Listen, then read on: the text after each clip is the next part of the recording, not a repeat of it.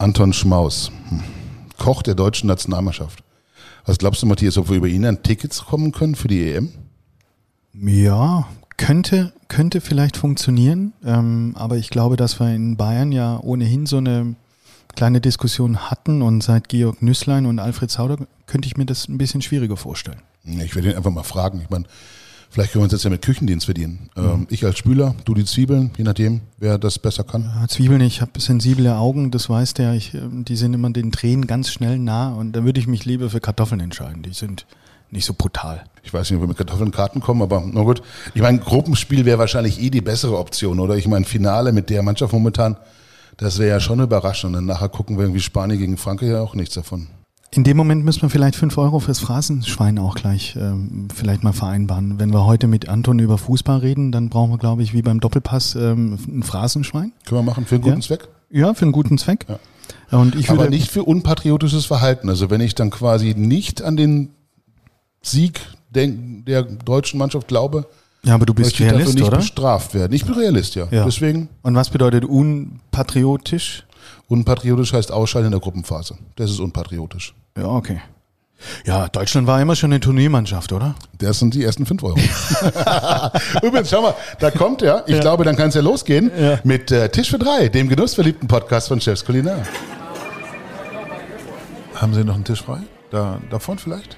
Aber gern. Ja, super. Dann können wir ja loslegen. Mit Tisch für drei, der genussverliebte Podcast von Chefs Kulinar.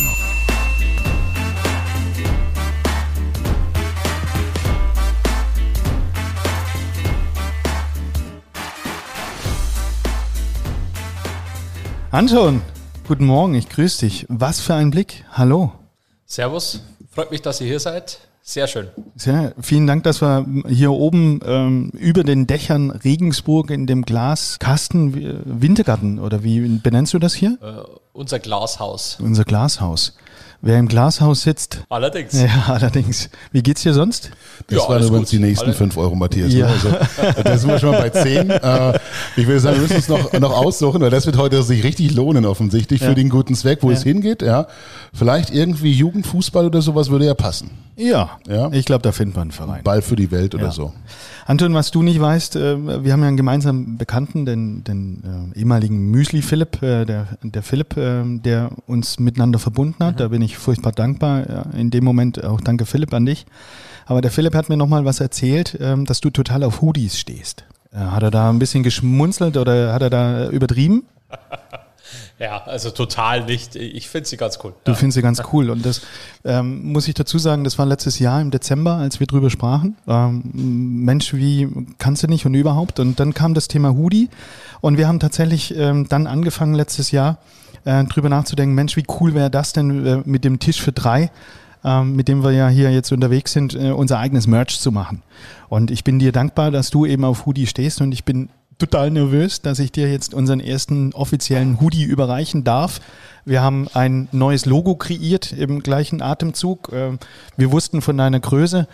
Hier, bitteschön. Super cool, Dankeschön. Ja, gerne. Ähm, der Ulf trägt auch schon unsere neue Kollektion. Hab ich schon gesehen. Hast du gesehen? Äh, Und ich trage auch Polo-Shirt. Also wir werden ähm, bei unserer Schwesterfirma The Pool, äh, Chef's Companion in Berlin, in dem Merch-Shop mit dabei sein. Haben auf Organic-Textilien geachtet, haben uns mit einem Berliner Street Art Künstler um ein neues Logo kre äh, kreiert, äh, sind total stolz drauf, oder Ulf? Ja. Großartiger Job vom Kaffee, muss man sagen. Also Ja. an der Stelle wird die Grüße nach Berlin. Sieht äh, super schick aus mit dieser kleinen Tonwelle, ja. Oder äh, was ja auch viele in das Logo reininterpretieren, du siehst quasi zwei Männekicken, ja. Einen etwas länger, einen etwas kürzer.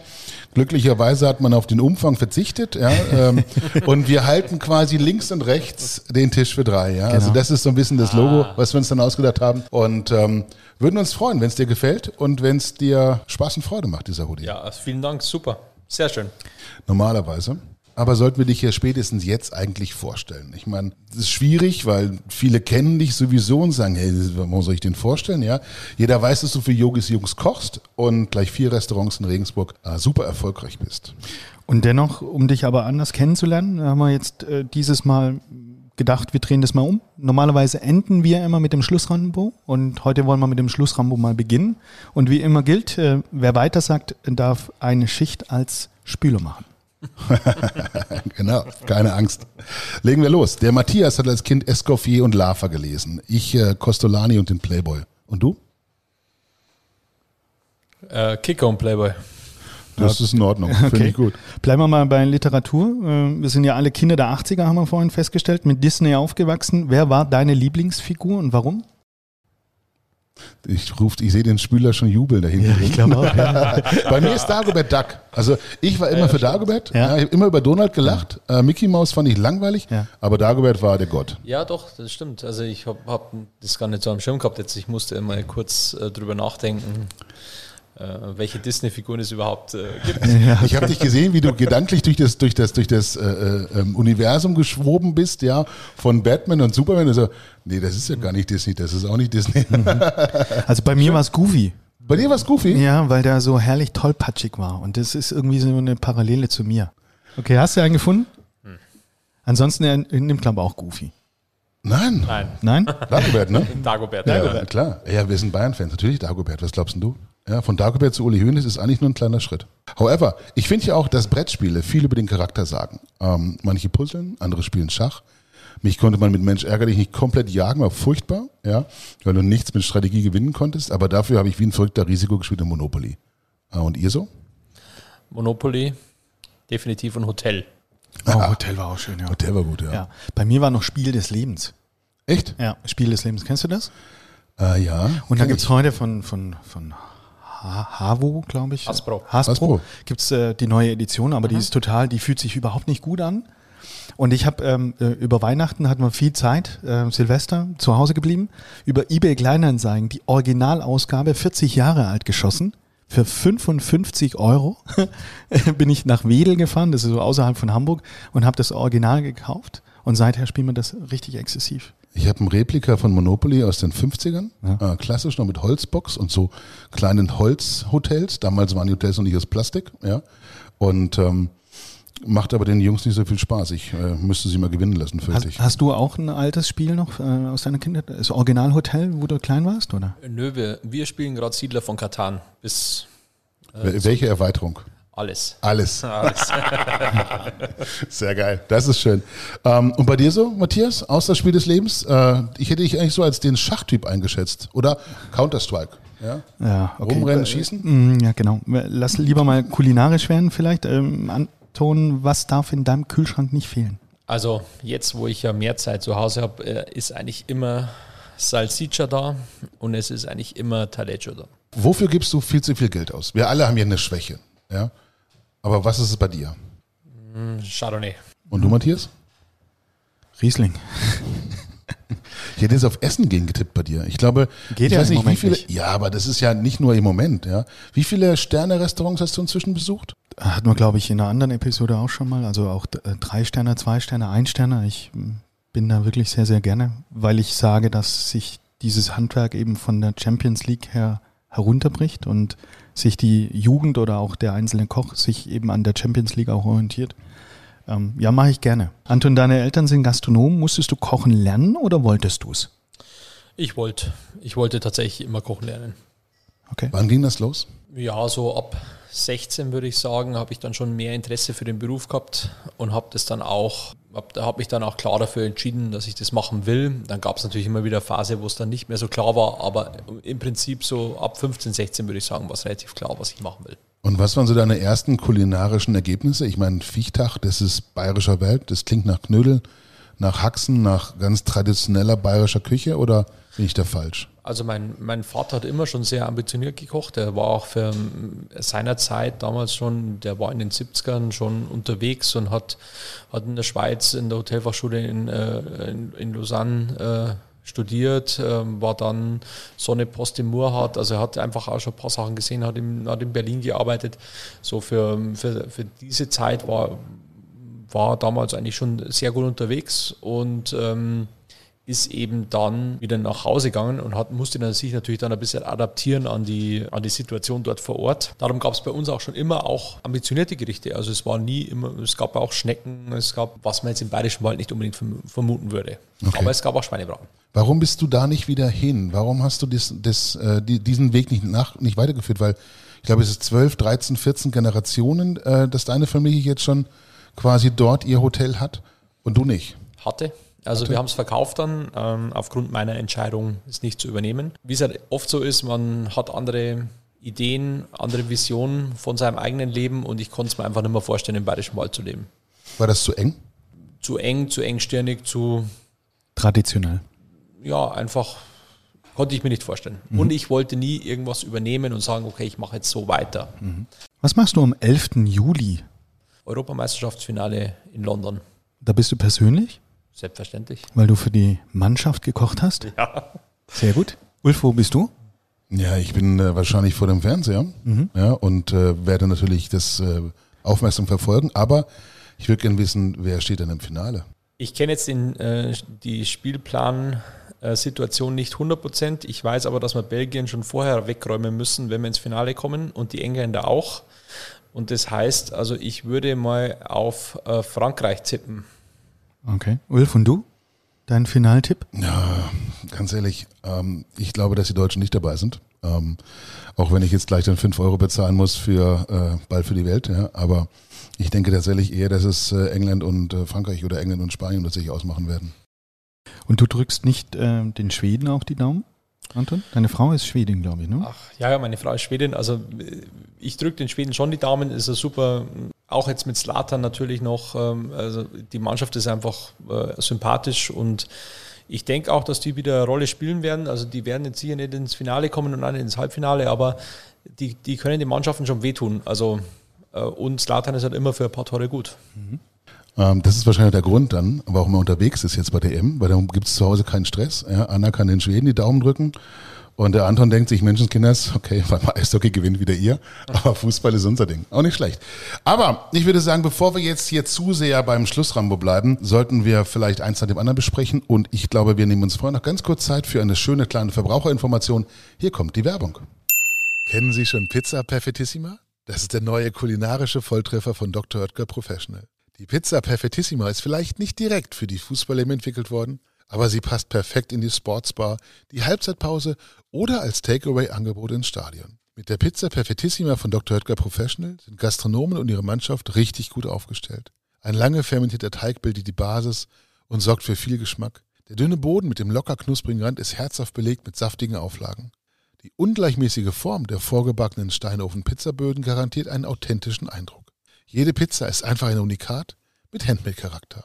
Die Pizza Perfettissima gibt es in acht leckeren Sorten. Zubereitet ist sie in weniger als sieben Minuten. Und natürlich gibt es von Dr. Oetker das passende Zubehör. Von der Pizzaschaufel über den gebrandeten Karton bis zum perfekten Ofen. Und dazu auch alles, damit das Runde nicht nur ins Eckige, sondern auch richtig gut ankommt. Bildschirmwerbung, Plakate, Gehwegtafeln, also das komplette rundum sorglos Paket.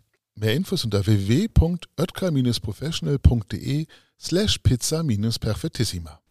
Bevor wir zu viel jetzt über Fußball reden, Anton, wie hat es sich eigentlich ergeben, dass du nach Regensburg gekommen bist? Ja, das war tatsächlich ein auch Zufall. Ich habe in Regensburg meinen Zivildienst gemacht, meine ganzen Kumpels haben hier studiert. Also ich war ganz oft auch in Regensburg, war die nächstgrößere Stadt aus dem Bayerischen Wald raus wie gesagt, mein bester Freund hat mir damals dann, mich damals am Makler vorgestellt und so kam es dann auch irgendwie zustande. Er hat dann gesagt, ja, wollen Sie sich nicht, haben Sie sich mal überlegt, sich selbstständig zu machen und es gibt da ein paar Objekte in der Stadt und wenn Sie da ambitioniert sind, schauen Sie sich das mal an und so kam dann eins zum anderen. Aber du warst in Schweden, du warst in New York, du warst in der Welt unterwegs. Wie, äh, wie geht es dann nach Regensburg? Ach, ich denke, das war ein super Mittelweg. Also für mich war klar, ich wollte eigentlich nicht mehr weg ich hab, hatte die Schnauze voll vom immer so auf halber Arschbacke irgendwo ähm, leben und wollte dann schon eigentlich auch ein bisschen mich setteln. Und da war Regensburg tatsächlich, es gab damals auch Konkurrenz, war überschaubar, so, ich habe so als Junger, was man sich halt so denkt, so passt schon, die, das kriege ich schon hin. Sehr viele Jugendlichen leicht sind da reingegangen und das hat dann auch funktioniert. Konkurrenz auf dieses Objekt, wo, was der Makler vorgestellt hatte? Nö, einfach generell, die, was die Stadt so damals mhm. hergegeben hat. Und dann habe ich gesagt, okay, ich probiere das jetzt mhm. und äh, hatte dann einfach Glück. und hast du dir da große Gedanken gemacht, äh, jetzt heimzukommen oder nach Hause zu kommen, nach Deutschland zu kommen, nach Regensburg zu kommen? Oder bist du einfach ganz im jugendlichen Leichtsinn, wie du selber sagst, einfach mal drauf losgegangen? Eigentlich wirklich jugendlicher Leichtsinn drauf. Gut durchziehen und auch strukturiert durchziehen. Und ähm, ich war mir meiner, bin auch sehr, meiner Ansicht nach sehr selbstbewusst und habe dann einfach gesagt, okay, ich mache das und ich schaffe das. Und hattest du irgendwelche überraschenden Momente, wo du jetzt äh, von New York zurückgekommen bist und jetzt äh, hier in der traditionellen, in der regionaleren, in der kleineren äh, Stadt Regensburg hat wie viele Einwohner? 150.000. Ein bisschen weniger wie äh, New York, oder?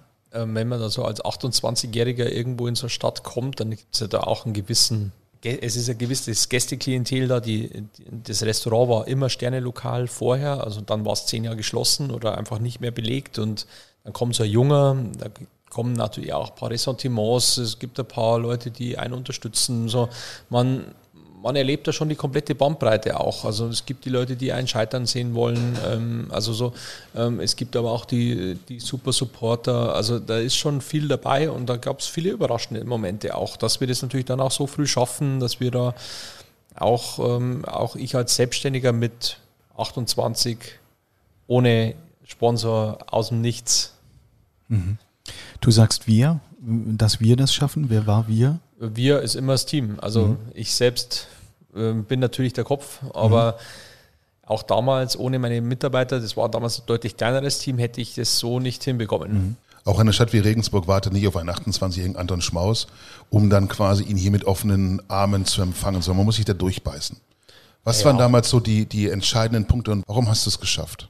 Ich glaube einfach, zum einen bin ich immer relativ demütig mit der Situation umgegangen. Also ich war mir schon bewusst, dass ich der Reingeschmeckte bin und dass ich mich da auch beweisen muss über die und dass man nichts geschenkt bekommt. Das habe ich halt von meinen Eltern schon immer mitbekommen. Also dass man einfach immer dranbleiben muss. Man kann sich da auch keine ja, Ausflüge erlauben in irgendwelche abgehobenen Sphären, sondern man muss da schon auch konsequent dranbleiben und auch mit nachhaltiger Arbeit die Leute überzeugen. Also das ist auch nicht nur einmal oder mal ein halbes Jahr, sondern man muss auch immer wieder über, überzeugen, überraschen und auch flexibel bleiben. Ich habe einen Gast habe ich gehabt, der ist leider verstorben äh, vor zwei Jahren, aber der hat mich von Anfang an begleitet und er wollte halt einfach immer mal wieder Schnitzel essen. Und wenn ich gesagt hätte, es gibt kein Schnitzel, dann wäre er nicht mehr gekommen. Also und so muss ich, musste ich mich halt auch an den Markt anpassen. Ja, aber das ist ja für viele junge Leute, für viele junge Köche, gerade Ambitionierte, ist das ein Riesenthema. Ja? Wie innovativ darf ich sein? Wie abgehoben darf ich sein? Wie abgehoben muss ich es mir verkneifen letzten Endes? Ja? Wie muss die Speisekarte aussehen, um in einer Stadt wie Regensburg Erfolg zu haben? Der Erfolg damals vor elf Jahren war mit Sicherheit, dass ich einfach ultra flexibel war. Ich habe mein Ding gemacht auf der einen Seite, habe aber auch immer wieder die Leute abgeholt mit, mit ein bisschen einfacheren, traditionelleren Gerichten, die wir vielleicht ein bisschen anders interpretiert haben. Damals hatte ich auch noch das Menü ein bisschen anders gestaltet. Es gab äh, Innovation und Tradition und dann trotzdem das Traditionelle auf eine eigene Art ein bisschen interpretiert und so haben wir, glaube ich, die Leute schon abgeholt. Die Leute haben gemerkt, okay, da bemüht sich einer, gibt Gas, kocht gut, ist nicht abgehoben. Bist du dann auch immer rausgegangen?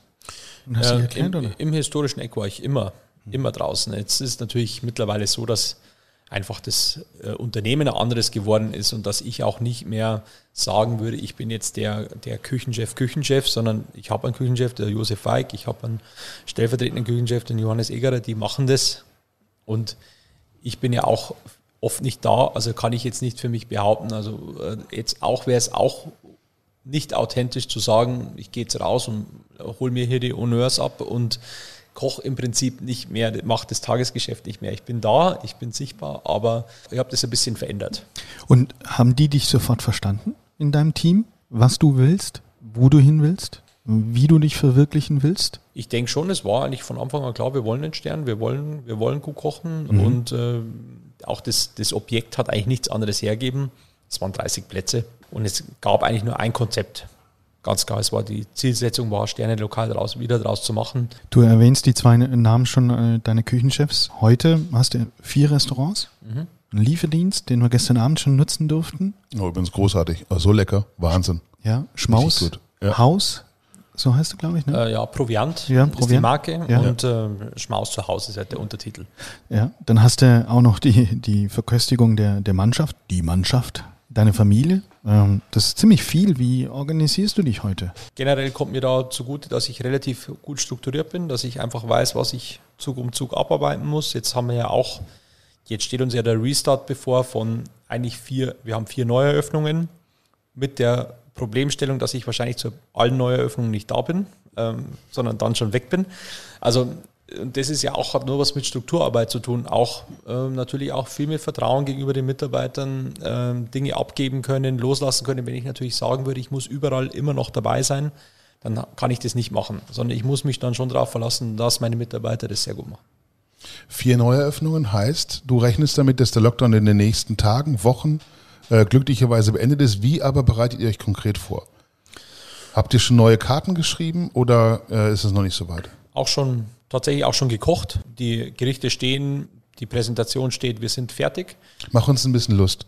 Worauf dürfen wir uns freuen, wenn wir dann hier auch äh, nicht nur sitzen im wunderbaren Storestad, sondern auch ein bisschen was äh, tafeln dürfen? Was wird es geben? Im Storestad werden wir zum einen, also eins, Eingang wird sicher sein ein Dashi-Risotto mit, mit Seafood, also mit verschiedenen Muscheln, Salikorn, Tomate, also so Umami-Bombe auch.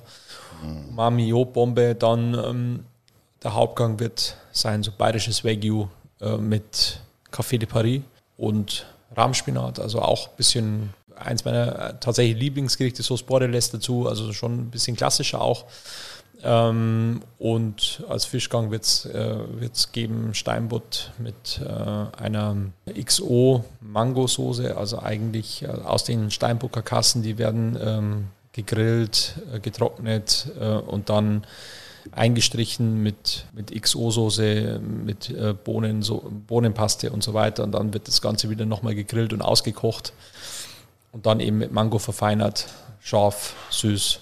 Äh, Zwei Plätze bitte. Ja. Zwei Plätze bitte, wir kommen, oder? Ja, lecker. Und Wahnsinnig, klingt also, das gut? Ja, und da arbeiten wir natürlich jetzt schon dran und Restart heißt natürlich auch, was wollen wir mit unseren Gästen anstellen. Erstens, also von die komplette Customer Journey mal wieder durchgehen. Also der Gast reserviert, äh, ab welcher Personenanzahl müssen die Leute Menü aussuchen, ähm, vorab und so weiter. Also einfach dieses, dieses Komplettprogramm einfach mal wieder durchgehen. Das gilt für alle Restaurants. Wie hoch sind die No-Show-Gebühren? Ähm, also einfach Dinge, die einfach so grundlegende Dinge wieder definieren. Und ähm, das machen wir jetzt gerade. Das ist der Restart.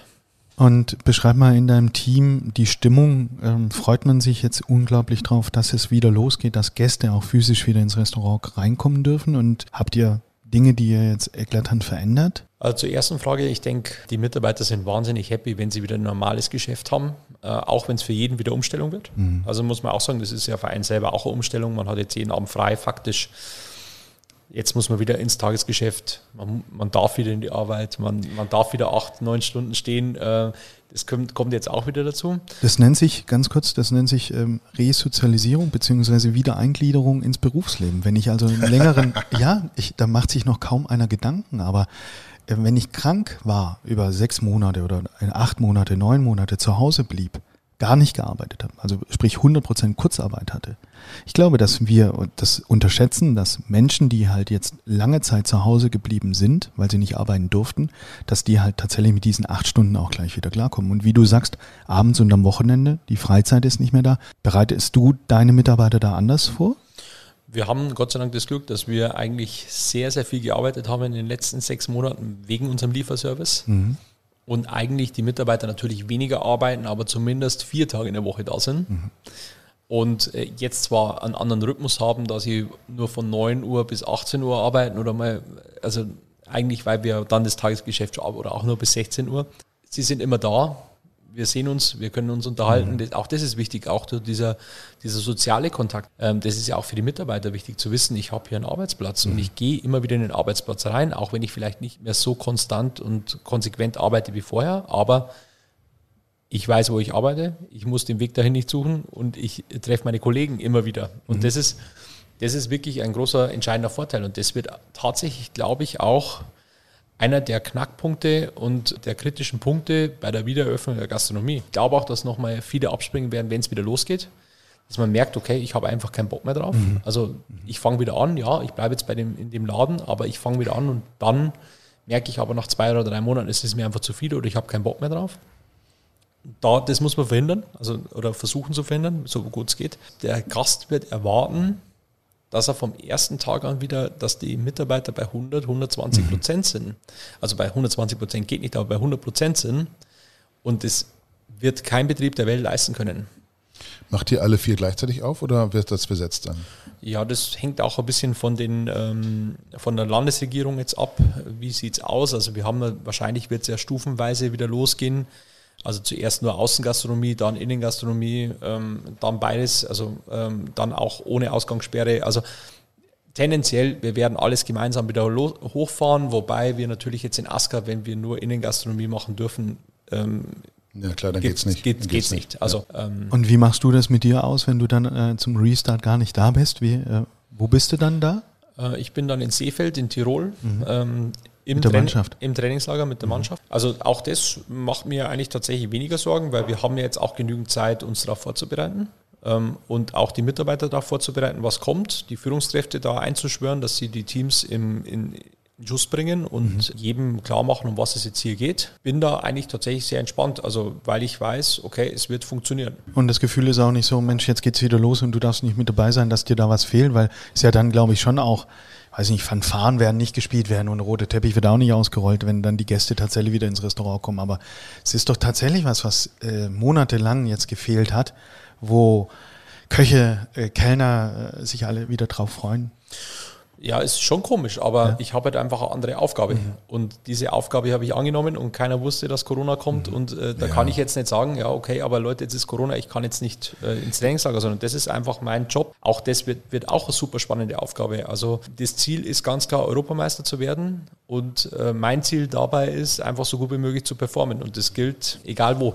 Das Dorstadt hat einen Stern, aber es haben 250, 300 andere Häuser in Deutschland auch. Was ist das Besondere an deinem Konzept? Warum ist das Dorst etwas Einzigartiges?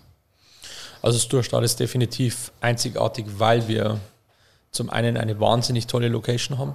Oben über den Dächern, also einfach völlig losgelöst. Man, man ist in der Altstadt, man, aber man hat eine ganz andere Anmutung. Wenn man jetzt ins Restaurant reinkommt, denkt man nicht an, man ist in Regensburg, aber hat im Hintergrund Regensburg. Also ich denke, das ist schon mal eine sehr absolut ein USP und zum anderen ist natürlich auch im Laufe der Jahre haben wir schon einen ganz klaren eigenen Stil entwickelt. Das Beschreib ist, den mal. Wir sind grundsätzlich asiatisch inspiriert, aber auf einer klassisch-französischen Basis. Also es gibt bei uns auch wirklich äh, die fette Beurre Blanc mit Dashimi Kimchi, was auch immer. Wir sind auch mittlerweile sehr reduziert. Darum würde ich schon sagen, man erkennt, das ist ein Sturstart-Teller. Okay. Ähm, und du erwartest von deinen Gästen, dass sie das große Menü sich bestellen oder freust du dich, wenn sie à la carte essen? Beschreib das mal. Wir haben das tatsächlich umgestellt letztes Jahr nach dem ersten Lockdown, weil wir einfach gesagt haben, okay, wir wollen uns ein bisschen besser fokussieren. Also wir, wir lassen die à la carte Geschichte eigentlich weg. Die Leute können natürlich immer noch à la carte die Gerichte bestellen, wenn sie Lust haben, aber eigentlich wollen wir schon, dass die Leute die fünf Gänge oder die sieben Gänge nehmen um auch die komplette Reise mitzuerleben und auch unseren, unsere Küche zu sehen. Natürlich weiß ich auch in der Stadt wie Regensburg, du, man muss auch immer wieder flexibel sein. Also ich muss auch, wenn der Stammgast XY kommt und er möchte sein Steinbutt anders haben, dann machen wir ihm den anders. Also auch das, da bricht uns kein Zacken aus der Krone. Nichtsdestotrotz wollen wir schon unsere Leute darauf hin, unsere Gäste dahin entwickeln, dass wir, dass sie einfach das Menü nehmen. Ich habe von dir das erste Mal nicht im Feinschmecker oder im Rolling Pin gelesen, sondern im Handelsblatt. Aber da ging es um dein finanzielles Konzept, um einen stillen Investor und um die BayBG als Eigenkapitalgeber. Muss man sowas als Gastronom heute auch drauf haben? Ganz klar. Also vor allem als selbstständiger Gastronom. Also ich sollte, ich denke auch, es wird ja jetzt auch in der Corona-Krise immer klarer, diese gesponserten oder diese site-finanzierten äh, Restaurantkonzepte es immer schwerer haben werden. Wenn dann eine wirtschaftliche Krise kommt, dass dann auch sowas weitergeführt wird. Da wird man die Auswirkungen auch noch sehen. Also da bin ich mir relativ sicher. Es tut mir dann immer furchtbar leid für die Protagonisten, die dann dort sind, aber es wird es einfach, das ist einfach die Realität, das wird es geben, wenn die Wirtschaft schlecht läuft und ein wirtschaftlicher Investor hinter irgendwas steht oder aus der, ein Investor aus der Wirtschaft hinter, hinter einem Restaurant steht und dann muss er natürlich schauen, dass er seine, seine, seine Schäfchen im Trockenen hat und dann wird es natürlich so, trifft schneller mal ein Restaurant oder ein Outlet, das man vielleicht jetzt das halt so nebenbei mitläuft, weil man es gerne gemacht hat. Ja, um es ganz auf den Punkt zu bringen, viele Sterne-Restaurants arbeiten, arbeiten defizitär, grundsätzlich. Wir bringen, müssen jeden Monat irgendwie Geld dazu bekommen, weil es nicht reicht, aus welchen Gründen auch immer. Wie ist das bei dir? Verdienst du, wenn nicht gerade Lockdown ist, mit dem Stores hat Geld und was muss man anstellen, um mit einem Gourmet wirklich profitabel zu sein? Wir sind, ähm, wir sind ein Wirtschaftsunternehmen und ein profitables Wirtschaftsunternehmen. Ich sage jetzt mal, auch das kann sich wahrscheinlich jeder aussehen. Man wird jetzt kein Multimillionär. Was heißt profitabel mit einem Gourmet? Machst du Machst du zehn Riesenüberschuss im Monat? Machst du fünf? Kommst du mit einer schwarzen Null raus? Wie sieht das aus? Wir sind unter uns, du kannst ganz offen reden. ich glaube, die, Zahlen, äh, ich glaub, die Zahlen sind, ähm, sind äh, jetzt gar nicht so entscheidend. Es geht einfach darum, das ist für mich das Wichtigste, insgesamt der wirtschaftliche Stabilität zu schaffen. Also das heißt also, ich muss in jedem Monat Überschuss machen. Also im Jahresschnitt muss ich in jedem Monat Überschuss machen. Wichtig ist natürlich hier eine ich sage es immer, Risikominimierung, auch indem man zum Beispiel darum, auch darum habe ich mehrere Konzepte, um auf Dauer einfach wirtschaftlich stabil zu sein. Mhm. Also das heißt also, wir können eigentlich mit unserem Portfolio relativ viel oder sehr viel abdecken. Also wir können von der Veranstaltung bis 150 Personen im, im, im Café abdecken, bis hier das äh, Gourmet-Essen für, für 50 Personen. Wir können im Sticky Fingers ein cooles äh, Event machen im Mittelpreissegment. Wir können, also wir holen den, wir holen im Mittelpreissegment den Gast ab. An der Stelle vielleicht sollte man dir ein bisschen Gelegenheit geben, weil vielleicht kann jetzt nicht jeder was mit Sticky Fingers anfangen oder auch mit dem Aska, dass du einfach die anderen Outlets mal ganz kurz vorstellst. Sticky Fingers klingt nach Rolling Stones, Aska klingt nach äh, japanisch, Sushi, glaube ich. Und dann gibt es noch das Schlosscafé Antoinette. Mhm. Eigentlich drei gute Gründe, um in Regensburg nicht nur eine Nacht zu bleiben. Ne? Ja, definitiv. Also Sticky Fingers ist tatsächlich ähm, der Name. Ich bin großer Rolling Stones Fan und ich war mal, bin im Urlaub äh, auf der Liege gelegen und habe zu meiner Frau gesagt, ich habe den, Namen, hab den Namen für meinen Laden, nachdem ich das Sticky Fingers Album durchgehört habe. Und, ähm, Was gibt es im Sticky Fingers? Was servierst du? Also, also, wir, also der Ursprungsgedanke war tatsächlich einfach ähm, Sharing, das war vor fünf Jahren, ähm, Sharing äh, Sticky Fingers, also im Prinzip Grab Food, äh, Spaß haben, Cocktails dazu. Sehr großstädtisch auch. Das hat sich aber natürlich jetzt auch weiterentwickelt. Also das Sharing-Konzept ist relativ ausgelutscht. Also wir müssen jetzt eigentlich schon wieder, wieder ein bisschen weiterdenken. In welche Richtung? So ein bisschen Bistro-Style und ähm, dort verändern wir jetzt aufgrund des neuen Küchenchefs auch ein bisschen wieder die Richtung. Es wird so eher ich sage jetzt mal, orientalisch-mediterran sein, trotzdem immer mit viel Bums, Schärfe, gepaart mit sehr guten Cocktails. Also und wie komme ich dann mit einem Sushi-Meister nach Regensburg? Man muss sagen, auch hier hat sich natürlich das Restaurant weiterentwickelt. Durch Start war am Anfang auch sehr, ich sage jetzt mal amerikanisch. Ich wollte es eigentlich schon so mit geiler Bar haben. Vorne tobt das Leben. Hinten dran ist das Gourmet-Lokal. Die Leute gehen danach noch zum Cocktail trinken an die Bar. Und machen Sie das? Nee, ne? Das war natürlich am Anfang schon sehr gut in Regensburg. Es hat super funktioniert. Okay. Sehr gut. Cool. Ähm, aber irgendwann verwässert das Publikum der Bar so. Dann hast du eigentlich, die, die, das spielt dann schlecht zurück auf dein, äh, auf dein Gourmet-Lokal. Und dann mussten wir uns eigentlich was einfallen lassen. Dann habe ich Sticky Fingers eröffnet und habe gesagt, okay, ich fahre mit der Bar, gehe ich parterre ja. und mache dort eben was, was gut äh, was dann auch wieder gut funktioniert zusammen. Und ich habe dann oben im Prinzip eine Fläche, eine Barfläche, die ja jetzt nicht bespielt wird. Und die Bar war aber schon immer so konzipiert, dass man dort auch essen konnte. Also darum war es dann eigentlich relativ naheliegend als Weiterentwicklung zu sagen, okay, wir, wir machen irgendwas, wir kochen da wieder aber wir kochen nicht, weil sonst bräuchten wir wieder Abluft und so weiter, sondern wir machen irgendwas Kaltes. Ja, klassisch kalte Küche, da ist Sushi immer eine gute Idee. Aber Sushi heute auch natürlich ein Megatrend. Wie, wie ist das bei dir? Was ist das Besondere an deinem, an deinem Aska-Ansatz, an deinem Sushi? Generell ist es einfach die traditionellste Version, die traditionellste Version des Sushis. Also das ist ein ganz traditionelles Edomae-Sushi. Das heißt also, es gibt nur Nigiri und Sashimi Außer es gibt nur noch Miso-Suppe. Alles andere ist im Prinzip wirklich tatsächlich nur Reis und Fisch. Ich wollte schon eine klare Ausrichtung haben der Bar. Ich wollte jetzt nicht irgendwie, okay, jetzt machen wir funky äh, California Rolls mit gebackenem, äh, mit gebackener Ente drin oder keine Ahnung. Also was es da alles gibt und Mayo drauf, sondern ich wollte es dann eigentlich schon extrem klassisch, äh, Betonung, äh, auch hier mit Sake und also so dieses Gesamtkonzept musste für mich da schon auch passen. Wir sind in Regensburg. Ähm, also einerseits die, die Rohwarenversorgung ähm, als, als Frage, gelingt dir das oder ist es die Nähe zu München, die das sicherstellt? Und die andere Frage, wie kriege ich einen Sushi-Meister nach Regensburg? Also erste Frage, Rohware ist eigentlich überhaupt kein Problem. Ich denke einfach, es gibt mittlerweile sehr, sehr gute Fischhändler in Deutschland, ähm, mhm. die die Ware her, herkriegen in der Qualität, wie ich sie haben will okay. oder wie er sie haben will. Ja. Also da, da reden wir jetzt nicht über Also, sondern das ist eine Frage des Preises natürlich, mhm. aber die, die Rohware bekommt man. Okay. Und, ähm, wir bei der Stellenanzeige in der Mittelbayerischen Zeitung, suche Sushi-Meister. Ja. Zahle gut. Das war, Zahle bar. Äh, war, war tatsächlich ähm, ein größeres Thema auch. Ähm, und da ist es natürlich auch beim, da funktioniert Headhunting nicht mehr auf dem Niveau, wo man es vorher gemacht hat, also in Deutschland weit, sondern da muss man natürlich international gehen und ähm, da habe ich tatsächlich bei der Botschaft in, äh, bei der japanischen Botschaft in Berlin angerufen und habe gefragt, also wo sie denn ihre Sushi-Meister herholen, also wenn sie einen suchen. Mhm. Das, also, und dann habe ich mit dem äh, Küchenchef dort gesprochen und der hat mir eben dann seinen Headhunter in Tokio empfohlen. Okay. Das und hätte ich jetzt auch nicht gedacht. Ne? Das ist die Botschaft, das ermittelt. Ja. Musst du dann dort diesem in Tokio vielleicht ansässigen Sushi-Meister, was sind da die Argumente, warum er dann nach Regensburg kommen soll? Außer, äh, keine Ahnung, 25.000 Euro Handgeld? Wir haben dann eine Vorauswahl. Ich habe, die sind da auch sehr gut aufgestellt. Also die, die wissen, also die fragen dann schon die richtigen Dinge ab. Und ich habe äh, dann zuerst längere Gespräche mit dem Headhunter geführt mhm. ähm, und dann wiederum von denen eine Vorauswahl bekommen. Ähm, und da gab es dann jemanden aus Mexiko, der gerade im Moment in Mexiko arbeitet, jemand, der in London arbeitet, jemand, der in Bukarest arbeitet. Und für mich war immer klar, also ich wollte einen japanischen Sushi-Meister, also einfach eine gewisse Seniorität auch schon, einfach damit es auch ja, so Ruhe authentisch. ausstrahlen, authentisch mhm. sein, also und, mhm. also, und auch also eben genau das rüberbringen, was, mhm. was ich mir da auch vorstelle. Und dann haben wir, habe ich mehrere ähm, Interviews geführt.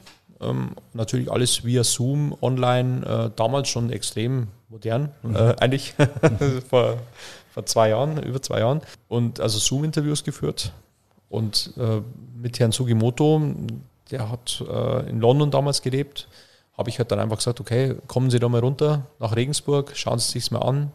Ich erkläre Ihnen alles, ich zeige Ihnen alles. Sie essen bei uns im Sticky Fingers, Sie essen bei uns im Store-Start. Wir machen für Sie einen äh, Rund, äh, wir organisieren einen Guide hier in Regensburg und so weiter. Und dann war er da und haben wir uns dann über mehrere Tage einfach unterhalten auch und äh, immer wieder Gespräche geführt, wie stellen wir uns das vor, wie stelle ich mir das vor, was stellt er sich vor und so haben wir das dann entwickelt. Und er hat dann einen Expertstatus und wird mit der ganzen Familie hier rüber gebracht und hat dann einen Fünfjahresvertrag oder wie läuft sowas dann konkret ab? Äh, er hat, äh, er hat Expat-Status, glaube ich schon, aber er kommt mit seiner, mit seiner Frau, die Kinder sind schon aus dem Haus ähm, und leben selber in London. Der Sohn ist auch Sushi-Meister in London, also ganz witzig eigentlich. Ähm, und ähm, aber er lebt jetzt mit seiner Frau hier und ich sage immer, ich bin immer so Fan von Handschlagsachen. Mhm. Also das, äh, mit dem bin ich bis jetzt eigentlich immer ganz gut gefahren. Spannend, da macht man sich eigentlich gar keine Gedanken. Ne? Man hört immer nur Sushi-Meister, ähm, da ist jemand beschäftigt, aber was da dann tatsächlich konkret dahinter steckt, ist ja schon auch recht ähm, ich glaube, dass es auch gar nicht so viele Sushi-Meister gibt. Ich glaube, es gibt auch viele äh, Volkshochschul-Sushi-Meister. Übrigens lässt der äh, Bischof, glaube ich, gerade läuten für mhm. uns. Mhm. Sagen wir ganz kurz still. Okay, länger kann ich nicht. ähm, du, hast eben, du hast eben Nachhaltigkeit genannt als, als Wort. Inzwischen habe ich da echt so ein bisschen, da kribbelt es mich immer, weil alle Welt ist nachhaltig. Wie hast du Nachhaltigkeit gemeint? Nachhaltig im Sinne von, dass dein Sushi-Meister nicht alle sechs Wochen wechselt? Ja. Äh, oder ja. ist dann auch Bio ein großes Thema und so weiter? Ja, natürlich, man muss schon auch schauen, dass man jetzt auf der anderen Seite, wenn sobald die Qualität gut ist, ist sie meistens auch sehr, ist sie auch nicht äh, überfischt und so weiter. Also da, da gibt es ja schon auch jetzt mit dem Thunfisch und so weiter schon ganz gute Lösungen, die erstens extrem gut sind und zweitens, die auch, wo man auch sagen kann, da gibt es also eine gewisse Nachhaltigkeit da. Ähm, und natürlich in Bezug auf die Person, auf den Sushi-Meister, ist natürlich für mich auch extrem wichtig, dass ich jemanden habe, der jetzt nicht nach einem Jahr wieder weg ist. Also, weil dann kann ich keinen nachhaltigen Erfolg haben. Also was ich gut fand gestern Abend, ist, dass wir eben den, das, das, das Sushi von deinem Meister nicht in klassischen Einwegboxen bekommen haben, was man oft hat, ja, mit diesen, diesen hässlichen kleinen Plastikwäldchen da drin, kennst du die, ja, zum, zum Abtrennen, gruselig, sondern in richtig schönen, wiederverwendbaren Boxen, ähm, was es auch viel, viel hochwertiger macht. Warum ist das nicht verbreiteter bislang? Also das ist ja auch was, ähm, wir haben Proviant angefangen letztes Jahr im Mai, also mein Lieferservice und ich habe mir da sehr viele Gedanken gemacht. Ich habe ich hab mich, meine Frau sagt immer viel zu viel mit der Pandemie beschäftigt im ersten Lockdown, aber das war gut, weil ich war mir relativ sicher, dass eine zweite Welle kommt und dass uns die auch erwischt und härter erwischt, als wir, als wir uns das denken. Und habe dann eigentlich im Mai schon angefangen, okay, darüber nachzudenken, auf, in welchem Geschirr präsentieren wir und wenn wir jetzt ausliefern, in welchem Geschirr präsentieren wir es, wie liefern wir aus, also wie ist einfach dieses Gesamtkonzept. Äh, und da bin ich relativ schnell auf so eben die, diese, diese, diese Boxen gekommen. Also schwarzer Kunststoff, äh, genau, abgerundet. Diese, diese Bento-Boxen. Ja. Und im ersten Lockdown haben wir überhaupt noch kein To-Go gemacht, auch kein Lieferservice, nichts. Also da haben wir uns nur darauf konzentriert. Äh, wir haben da viel soziale Sachen gemacht, karitative Sachen für die Krankenhäuser und so weiter. Und ich habe die Zeit halt parallel genutzt, mir um Materialien Gedanken zu machen, um, äh, um den Auftritt Gedanken zu machen, wie sieht die Website aus und so weiter, den Lieferprozess, all das. Und, ähm, und dann haben wir im Mai angefangen, als wir wieder aufsperren durften, haben wir auch zeitgleich mit dem Lieferservice angefangen und haben da eigentlich schon sehr viele Fehler gemacht, auch, also Fehler in Anführungszeichen. Der Vorteil war natürlich, als wir dann im November von heute auf morgen wieder zugesperrt haben, haben wir von heute auf morgen umgeschaltet auf Liefern und wir waren schon perfekt im Markt. Und da kam uns natürlich auch zugute, jetzt on the long run, muss man sagen, ist dieses Thema Nachhaltigkeit natürlich dann nochmal doppelt und dreifach abgedeckt. Wir liefern mit einem E-Auto aus, und wir haben alles in nachhaltigen Boxen. Und du kannst ja vom Sushi-Meister das Sushi nicht aus einer Kunststoff- äh, oder aus einer Plastikschale oder äh, da spielt ja die Verpackung ist ja auch wirklich ganz wichtig. Das kannst du ja nicht machen. auch so, aber ja. viele, viele machen es ja anders. Ja, es ist halt durchdacht hier, ne? Also es ist halt rundum durchdacht und wenn du sagst Lieferservice, äh, wie viel Lieferung hattest du gestern und wie viel hast du heute? Wir sind ja immer noch im Lockdown. Naja, also ich denke, wir, wir fahren so unter der Woche immer so um die 25, 30, also Menüs, mhm. so in dem Dreh. Und, äh, und dann halt Wochenende ein bisschen mehr dann dementsprechend. Im Einzugsgebiet in Regensburg? Ja, wir liefern mittlerweile sogar bis nach München, wenn das die Leute wollen und bezahlen. Wow. Ähm, äh, klar, da kommen dann natürlich Fahrkosten drauf, mhm. aber sowas machen wir. Mhm. Großartig. Und wird es bleiben bei dir nach dem Lockdown? Also wenn der Herr Söder ähm, jetzt ähm, sagt, äh, wir machen die Gastronomie wieder auf und nicht nur außen, sondern auch innen, wirst du das Delivery beibehalten? Proviant wird ein äh, Teil unserer Unternehmensgruppe bleiben. Ganz sicher. Okay. Und hast du dafür auch schon, das, äh, Ulf, das hatten wir mal in der Diskussion gehabt, ähm, wie viel Smart for Two Elektro sind eigentlich in der Pandemie zusätzlich verkauft worden? Alle. Äh, Wahnsinn, ne? Also Alle. man sieht ja überall nur noch die Delivery, Delivery äh, mit den Smart for Two. Hast du auch welche angeschafft oder wie machst du da deine Delivery? Äh, wir arbeiten da mit einem schwedischen Autohersteller zusammen, ah, äh, okay. passend zur Brand. Ja. Äh, und ähm, mit einem Autohaus, die uns da im Prinzip die, äh, die, die Flotte zur Verfügung stellen, also alles Hybrid. Mhm. Ähm, Okay. Ich glaube, der Unterschied ist einfach dann die Kofferraumgröße, weißt du? Wenn du für sechs Personen ein Fünf-Gänge-Menü hast, dann bist du mit deinem Smart for Two schon bei der Dachbox. Ja. Da wird's eng. Würde nicht funktionieren. Ja, oder fährst halt zweimal, ne? Ja. Aber dann wird's so lange reicht die Batterie gar nicht. Ja. Dann musst du zwischendurch ja. laden. Und hast du irgendwelche Pläne, dass du das noch weiter ausweitest jetzt in Zukunft? Oder was sind so deine Pläne für danach? Äh, Gibt es das fünfte Konzept? Oder gehst du nach München mit einem Outlet? Oder machst du in London noch äh, ein Outlet? Oder was sind deine Pläne für danach? Also ich, äh, ich also Proviant wird weitergehen. Wir müssen uns natürlich jetzt dann überlegen, wie, wie lösen wir sowas smart? Wie lösen, wie lösen wir das auch smart im Tagesgeschäft? Mhm. Ähm, das wird wahrscheinlich am Anfang nur über Kontingentierung funktionieren, dass man einfach sagt, okay, man hat so und so viele Menüs nur noch m, hm, pro Tag und man kann nur noch maximal das machen, mehr geht nicht. Ansonsten äh, gibt es nächstes Jahr auf jeden Fall nochmal ein neues Konzept. Also wir werden nochmal eins, noch mal eins auflegen in Regensburg. Über alles andere mache ich mir eigentlich keine Gedanken im Moment. Ich war gestern hier am Dom in der Buchhandlung und äh, hab, äh, im Vorfeld lasse ich immer gerne von unseren Gesprächspartnern die deren Kochbücher signieren. Das ist so ein, auch so ein, so ein Störung nennt man das, glaube ich, äh, kann man das sagen. Spleen. Oder? Spleen. Ja. Dann sagt die Dame, oh, das, das habe ich auch schon mal gedacht und ich habe mir schon nachgedacht, aber ähm, Kochbücher wirst du nicht veröffentlichen. Tatsächlich äh, plane ich jetzt eins okay. oder wir sind gerade in der finalen Phase der Planung. Und ähm, es wird dann, das werden wir ab September einsteigen, dass wir eins machen. Mhm. Ähm, Darfst du oder magst du uns verraten, über welches Thema? Ähm, also es wird tatsächlich über meine, meine Stationen gehen. Also es wird so alles ein bisschen abbilden von zu Hause übers Internat, meine Lehrstelle. Mhm. Und dann auch vielleicht ein Teil Nationalmannschaft sein, also so ganz kleiner Teil. Weil Klassisches Personality-Kochbuch letzten Endes dann. Ja. ja. Schöne gib, Geschichte. Äh, gib unseren Hörern mal nochmal so einen Eindruck über deine Idee oder deine Einstellung. Was glaubst du, wird mit der Gastronomie passieren nach dem Lockdown? generell ist ähm, man muss ja eins einmal sagen, also so hart es für unsere Branche auch immer ist, aber ähm, wir sind halt keine systemrelevante Branche. Also nur im Bedingten, nur, nur für, also und da müssen wir, also mit dem müssen wir uns einmal abfinden, dass, dass wir nicht diese äh, Wichtigkeit haben, die wir uns manchmal selber zuschreiben. Natürlich ist es schön, gut essen zu gehen. Und ähm, natürlich ist es für uns alle wichtig für das soziale Leben und so weiter. Aber man sieht jetzt schon, okay, die Prioritäten liegen woanders. Mhm. Und ähm, ich denke, dass die, die Gastronomie wird sich nachhaltig, also wird sich massiv verändern. Ähm, zum einen werden, äh, werden viele im Mittel, Mittelsegment oder im, im, im unteren Segment es nicht, äh, nicht überleben, weil diese, also, oder werden sich schwer tun, so muss ich sagen, äh, weil man auch die Hilfen, die jetzt da bezahlt worden sind und die jetzt, die jetzt Gießkanne im Prinzip ausgeschüttet worden sind, die werden auch wieder zurückgefordert werden in irgendeiner Art und Weise. Und ähm, da wird schon noch das ein oder andere Erwachen geben.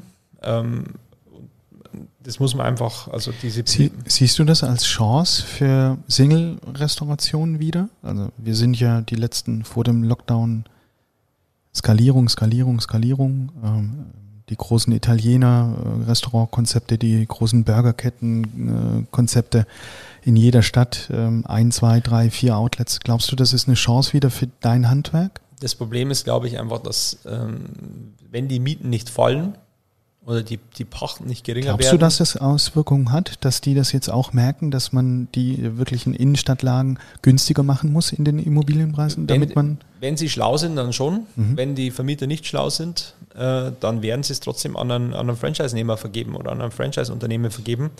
Und darum lässt sich auch dieses Franchising nicht aufhalten. Also das wird einfach die Innenstädte schon auch äh, begleiten, weil eben dieses typische mittelständische Wirtshaus oder Restaurant wird es einfach immer schwerer haben, sich in dem Markt zu behaupten. Zum einen die Preispolitik, zum anderen diese, die Auflagen, ähm, alles was so drumherum ist. Ähm, der Staat macht es einem ja nicht leichter. Also die Bürokratie, die, der bürokratische Aufwand, alles, was man da jetzt mittlerweile schon mitbringen muss, um, um alles abzudecken. Ähm, das ist schon ein, ein echtes Brett. Mhm. Und, ähm, und wenn man jetzt dann nicht, ich sag mal, noch keine, ähm, ich sag mal, super Buchhaltung hat und Leute hat, die da nur extra das machen, sondern man macht das alles noch parallel zu seinem normalen Tagesgeschäft, dann wird es immer schwieriger. Wir haben das ja vorhin schon gehabt, du musst als Gastronom nicht nur Koch sein, du musst eben auch vor allem von BWL richtig eine Ahnung haben.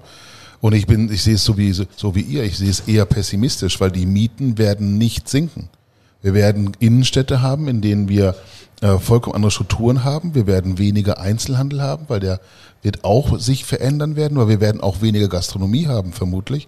Dafür aber unter Umständen vielleicht mehr medizinische Einrichtungen, mehr Arztpraxen. Aber wer soll dann alles, da rein? Alles diese Dinge. Aber wenn du, ja. wenn du hier durch Regensburg hast du ja auch schon einige Mietflächen frei gesehen. Ja. Wer soll denn dann da kommen, wenn der Vermieter nicht die Miete reduziert? Also du, es kommen ja keine Ketten mehr und H&M schließt Filialen. Also das, was einfach extrem groß geworden ist in den ganzen Innenstädten, ähm, vielfältig. Ich glaube, dass wir ganz, ganz viele im Startup-Bereich haben, ganz, ganz viele junge Firmen, junge Unternehmen, die dann an der Stelle auch was machen werden, weil du mit, mit Software mehr Geld verdienen kannst als mit Kochen. Äh, du wirst ganz, ganz viel haben im Bereich der freien Berufe. Rechtsanwälte, Steuerberater haben jetzt auch in der Krise brutal verdient, letzten Endes. Ich glaube, dass wir einfach einen Strukturwandel sehen werden ähm, bei dem wir mit der Gastronomie echt gucken müssen, ob wir da nicht sagen können, tatsächlich, und das ist, da gibt es ja auch schon Ansätze dafür, ist nicht Gastronomie auch ein Kulturgut und ist nicht Gastronomie auch in einer bestimmten Art und Weise förderbar? Muss es nicht gefördert werden? Ja, wie siehst du das? Natürlich ist äh, vor allem äh, ich. ich das war jetzt da, gerade Anton Schnauf und nicht Anton Schmaus. Also ich gebe ich geb den ich gebe da auch dem einen oder anderen Kollegen recht, dass wir schon eine ähm, auch, dass es schon eine Kultur ist und auch diese Esskultur. Aber wir sind halt in Deutschland einfach, ich sage jetzt mal, eine Industrienation und keine Genussnation. Und äh, darum wird sich das bei uns nicht durchsetzen lassen. Also man muss das auch ganz realistisch sehen. Also wir sind, wir haben jetzt zwar viele Sterne-Restaurants und wir haben, ähm, wir haben da, das hat auch wahnsinnig, wir haben da wahnsinnig aufgeholt in den letzten Jahren. Trotz allem sind wir nicht die Franzosen und nicht die Italiener die einfach bei denen Genuss ganz, ganz oben steht und nicht. Äh Aber jeder, der ein Team hat, jeder, der als Arbeitgeber Verantwortung trägt, spürt, wie seine Arbeitnehmer nach jetzt anderthalb Jahren auf den Zahnfleisch gehen, weil sie keinen Urlaub mehr hatten, weil sie keine äh, Abwechslung mehr haben, letzten Endes zu ihrem Berufsalltag. Ja, äh, wahnsinnig viele Menschen äh, arbeiten durch, auch an den Wochenenden, weil es einfach nichts gibt. Und wir machen doch an der Stelle doch auch langfristig ein Stück weit nicht nur die Arbeitsmoral, sondern auch die Arbeitsleistung kaputt, weil es eben keine Alternativen mehr gibt. Deswegen ist das doch in unserem aller Sinne volkswirtschaftlich, oder bin ich da jetzt? falsch. Nein, nein, absolut, aber, aber auf Dauer lässt sich seine, also ich kann mir nicht vorstellen, dass Deutschland die Kultur, also dass die Essenskultur fördern wird, wie es zum Beispiel oder auch da mit großen Budgets reingehen wird wie Dänemark oder also dass der Staat Deutschland da als Förderer der Gastronomie, Hotellerie und äh, der Kultur des Essens auftreten wird. Ja, Theater fördern wir auch und ja, aber Museen wir sind ein Land der Dichter und Denker und nicht der Gastronomen. Aber das klingt so, das klingt so irgendwie pff, niedergeschlagen nicht, aber Nö. so ein bisschen aussichtslos. Realistisch. Also ich denke einfach, du musst dich um dich selber kümmern. Also, also das ist eigentlich die Hauptaussage drum. Also ich darauf zu hoffen, dass der Staat, ähm, also das meine ich auch mit dem, man hat gesehen, wir sind nicht systemrelevant. Mhm. Wir, wir werden halt in irgendeiner Art und Weise kaltgestellt und man sagt, okay, kriegt 75 Prozent vom Umsatz, halte die Schnauze und klaut nicht gegen uns. Mhm.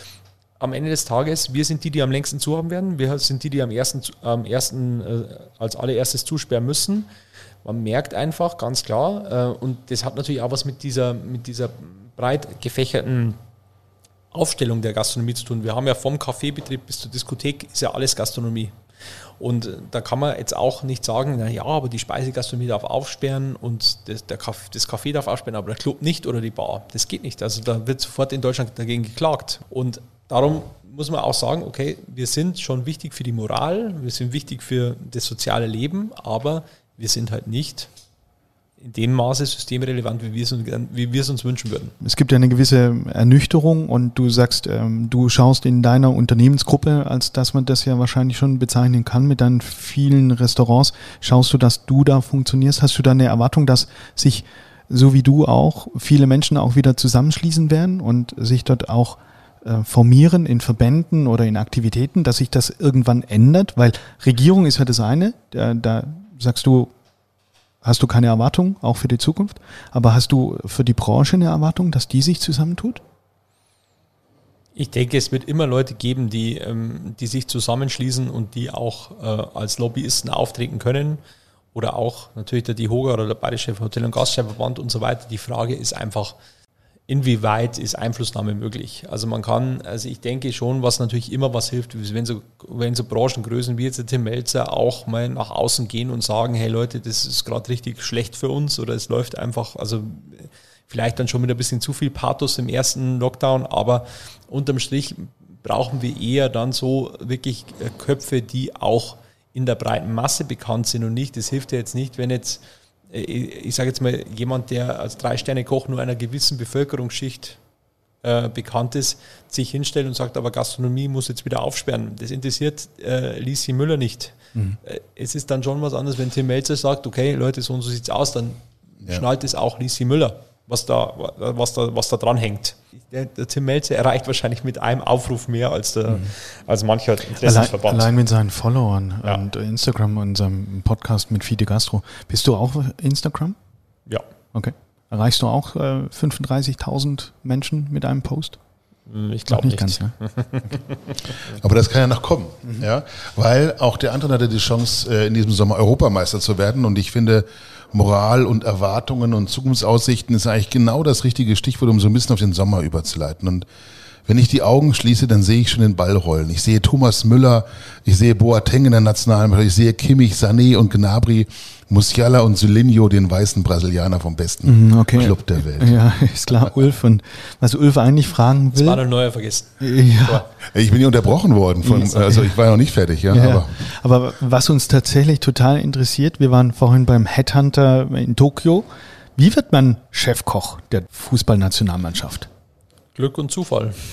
Beschreib's mal, Glück und Zufall? Also im Prinzip Zufall, weil ähm, Holger Stromberg, mein Vorgänger, aufgehört hat ähm, und ähm, ich exakt an diesem oder an dem Wochenende darauf beim damalig äh, beim Physiotherapeut der deutschen Fußballnationalmannschaft also zum Abendessen eingeladen war mit meiner Frau und er mich gefragt hat, ob ich mir jetzt nicht diesen Job nicht vorstellen könnte. Der Physio sucht den Koch aus. Nö, aber der kann es dem Oliver Bierhoff vorschlagen. Okay. Ah. Und, und, und, so kam dieser Kontakt zustande. Ich hätte, ich hätte jetzt gesagt, dass der DFB da, der DFB sucht den Superstar irgendwie so, dass die da ein Battle machen. So was macht der DFB nicht. Oder, nein, nein, nein, oder irgendwie ein Assessment Center in Frankfurt, weißt du, wo DFB du dann über. Da oder eine, so eine Kochshow wo du dich dann auch kul Vielleicht kulinarisch. Ja. Wahrscheinlich beim, beim Oliver Bierhoff. Durftest du dann antreten und vorkochen oder wie nö, geht das? Nö.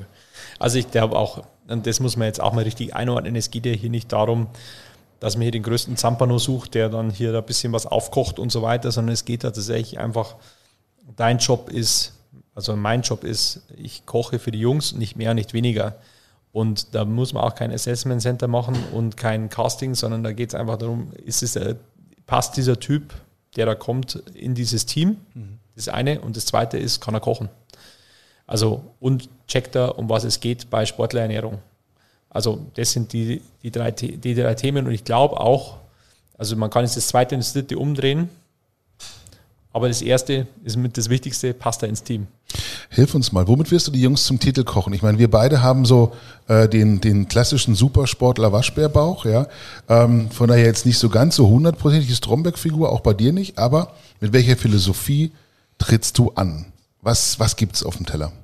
Oh, also was gibt's auf dem Teller? Es gibt äh, das, was schmeckt. Das ist das Erste. Also ich habe schon, bei mir ist der Fokus schon auf ähm, Genuss, aber natürlich mit einem sportphysiologischen Hintergrund. Also das ist, was ich halt, was mich jetzt hier unter, was meine Arbeit bei der Nationalmannschaft zu meiner Arbeit im Restaurant unterscheidet, ist natürlich ganz klar, es geht immer um Genuss, aber bei der Nationalmannschaft muss ich natürlich aufpassen, dass eben genau dieses Stückchen Butter mehr, das ich bei der Nationalmannschaft, äh, das ich im Restaurant reinmache, eben bei der Nationalmannschaft nicht reinmache. Also beziehungsweise dort einfach die Butter weglasse. Und Oder schauen da dann drei Diätassistenten über deine Schulter und kontrollieren dich und ja. musst du die Kilojoules ausrechnen und die äh, Nein, also ich glaube auch dafür ist es ist dieser ist dieser dieser Beruf Fußballspieler viel zu individuell. Also man kann ja nicht jetzt genau sagen, der und der, also da müsste also jeder Spieler hat eine individuelle Nahrungsaufnahme und das ist, hat er sich seit seitdem er Profi ist, schon so angeeignet.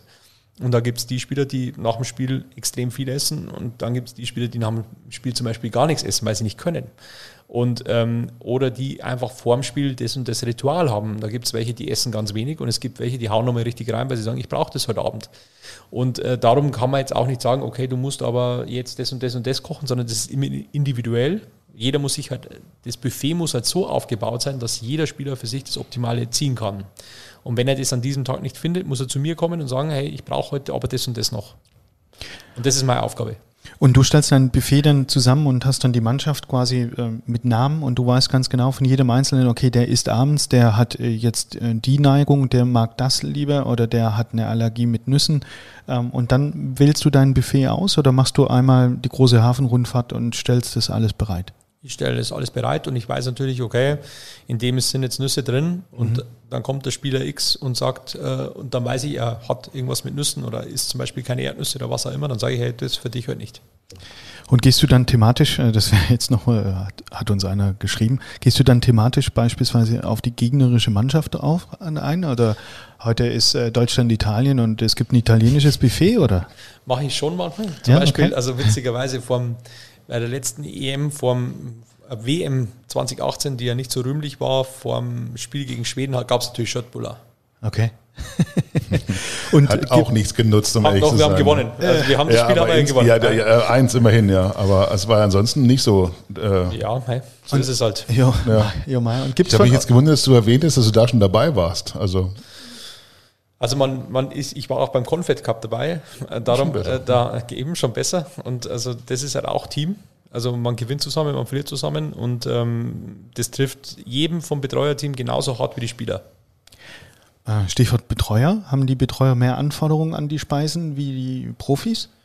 Ach, die Betreuer sind halt vielleicht ein bisschen, wie soll ich sagen, die, äh, die haben schon mehr erlebt, die, die also kulinarisch, sage ich ja. jetzt mal, und äh, die, ähm, aber die sind, genauso wie, wie die Spieler auch. Also es gibt nicht was anderes, es gibt nichts anderes für die Betreuer. Ja, aber hilf uns doch mal, dass man sich das so ein bisschen vorstellen kann. Wie sieht es mit diesem Buffet aus? Gibt es da, gibt's da Sushi, gibt es da Spaghetti, gibt es da Nudeln, gibt es da viel Fleisch, wenig Fleisch? Spielt, spielt vegan eine Rolle inzwischen schon bei der Mannschaft? Ein äh, bisschen aus dem Nähkästchen kannst du ja planen, auch wenn du vielleicht keine Namen nennen möchtest. Ja, also Namen würde ich sowieso nicht nennen, aber es, also tatsächlich, äh, das Buffet ist eigentlich relativ einfach aufgebaut. Es gibt immer ein großes Salatbuffet, ein sehr großes Salatbuffet mit verschiedenen Kondimentsalaten, äh, äh, Proteinsalaten und so weiter. Dann gibt es immer Suppe, es gibt immer kleine Vorspeisen, ähm, es, gibt, ähm, es gibt immer vier verschiedene Hauptgerichte, eigentlich ein veganes, ein komplett veganes, es gibt ein Fisch, ein Fleisch, einmal Pasta. Es gibt verschiedene Beilagen noch dazu, also von der Kartoffelbeilage bis zur Reisbeilage bis zur Gemüsebeilage in verschiedenen Variationen. Und es gibt noch ein kleines Dessert und Obstbuffet. Und so ist es, ist der Standard täglich, also für Mittag und Abend. Und natürlich gibt es auch mal, wenn ich die Möglichkeit habe, gibt es auch mal Sushi. Also muss er, muss er passen zum Zeitpunkt. Also ich kann jetzt ja nicht äh, am Tag vorm Spiel würde ich jetzt kein Sushi mehr machen. Warum Aber, nicht? Warum nicht am ja, Tag weil vorm einfach, Spiel? Das, das ist halt einfach auch sowas, was natürlich weiß ich, wie gut die Fischqualität ist, aber es ist halt immer auch, man, man macht halt man minimiert das Risiko auch ein bisschen, je näher es zum Spiel geht. Muss man einfach auch sagen, das ist, ähm, das ist, das hat einfach auch was damit zu tun, dass die Spieler, äh, dass ich auch für die Sicherheit der Spieler zuständig bin und ich kann jetzt nicht in jedem Land immer das Gleiche machen. Also ich muss mich schon darauf anpa dran, äh, anpassen an die Gegebenheiten dort. Ich erinnere mich an die WM in Mexiko. Ähm, jetzt siehst du, wie alt ich wirklich bin. Ja? An die WM in Mexiko, ich glaube 86. Äh, damals waren die Zeitungen voll mit Warnungen zum Thema Montezumas Rache. Werden die deutschen Nationalmannschaftskicker die Hosen voll haben? Das hat die Bild damals, glaube ich, getitelt. Ähm, aber das ist immer noch ein Thema, was man an in den verschiedenen Ländern für Lebensmittel bekommen kann? Klar. Ich habe gedacht, das wird irgendwie zentral alles über Deutschland am Frankfurter Flughafen aufgegeben. Das geht ja gar nicht. Also allein in der Außendarstellung zu sagen, ja, ich schicke jetzt meine Kartoffeln äh, irgendwo hin, äh, das ist, also. Das hätte ich jetzt echt gedacht, dass du das alles mitnimmst. Nö. Also du gehst dann wirklich vor Ort los und äh, schlappst auf den Wochenmarkt und sagst, Mensch, ja, also, Kinders, so, hier, das hätte ich gerne. So romantisch ist es dann doch nicht, weil die Zeit haben wir einfach nicht, sondern ich muss mich schon auf das verlassen, was das Hotel mir liefert. Also im Vorfeld muss ich sowas natürlich evaluieren und sagen, okay, was kann das Hotel liefern, was kann das Hotel nicht liefern und es gibt ja ich sage mal, Karotten gibt es in jedem Land. Es gibt auch Brokkoli in jedem Land, es gibt auch Blumenkohl in jedem Land. Dann muss ich halt ein bisschen reduzieren. Dann gibt es halt vielleicht keine Artischocken. Oder also ich muss das schon auch ein bisschen ans Land anpassen, wo ich, äh, wo ich halt bin. Wenn ich jetzt in Kiew bin oder in Minsk, dann muss ich ein bisschen was anderes einkaufen oder auf dem Speiseplan schreiben als jetzt in Italien. Wie groß ist deine Brigade, die du mitnimmst? Ich. Okay. Und dann nutzt du quasi, wenn die Mannschaft im Hotel untergebracht ist, kann sie komplett nutzen. Ja, also ich habe natürlich auch manchmal noch den, äh, den Vorteil, dass ich auf einen Kollegen zurückgreifen kann, mhm. äh, der mich unterstützt, jetzt auch bei der WM oder man, bei manchen schwierigen Konstellationen, also Länderspielkonstellationen, wenn wir im Prinzip ähm, dann ins Ausland noch reisen müssen und dann wieder zurück, dann ich, ich, sollte, ich sollte im Optimalfall ja immer bei der Mannschaft bleiben. Und es muss aber zum Beispiel jemand nach Bukarest vorfliegen, damit einfach in Bukarest, wenn wir ankommen, nicht totales Chaos ist mhm. oder die das komplett eigen interpretieren. Also die Anforderungen. Und das ist natürlich schon auch ein Punkt. Also die Hotels interpretieren es dann so, wie sie es immer machen und du kommst an und dann ist der Brokkoli total verkocht oder steht schon seit einer Stunde am Buffet. Ähm, und um das geht es ja auch Qualitätssicherung, ganz egal, wo wir sind. Mhm. Dann stehst du nicht richtig aktiv am Herd, sondern du hast dann die Brigade und die kriegt ihr Briefing im Vorfeld mit äh, zehn äh, Seiten Materialanforderungen und was ist wann wie fertigzustellen mit einer exakten Uhrzeit und du kommst dann da rein und checkst, ob der Brokkoli äh, noch bissfest ist oder nicht. Der Brokkoli-Vorkoster. Genau. Das wäre, äh, wäre natürlich der, der optimale ja. Optimalfall mit Wunsch, meine Wunschvorstellung, so ist es natürlich eigentlich nie. Aha. Und ähm, das ist auch mein, mein Anspruch, dass ich eigentlich von früh morgens bis abends auch selber in der Küche bin. Ich okay. möchte sehen, was passiert. Ich koche auch viele Dinge selber. Ähm, ähm, da geht es auch um Prozesse. Ich, ich schaue mir die Prozesse an. Also je länger wir natürlich in einem Hotel sind, umso besser sehe ich das. Also was machen die, wo kommt die Soße her, mhm. äh, ist, äh, wie, wie, wird die Brühe angesetzt und so weiter. Also das sind schon Themen, die mich auch, ähm, die mich interessieren, wo ich auch extrem dahinter bin dass das auch den Qualitätsanspruch genügt. Aber ist es dann jedes Mal auch quasi die Technik vor Ort, auf die du dich auch einstellen musst? Ja. Weil ähm, ich kenne das jetzt auch aus anderen Bereichen, wenn man jetzt an das Thema Formel 1 Catering denkt, da gibt es tatsächlich ja rollende Küchen on, auf LKWs, wo die Jungs quasi alles direkt dabei haben. Und bei dir ist es jedes Mal einstellen auf eine neue Küche, jedes Mal ein Abenteuer. Ja.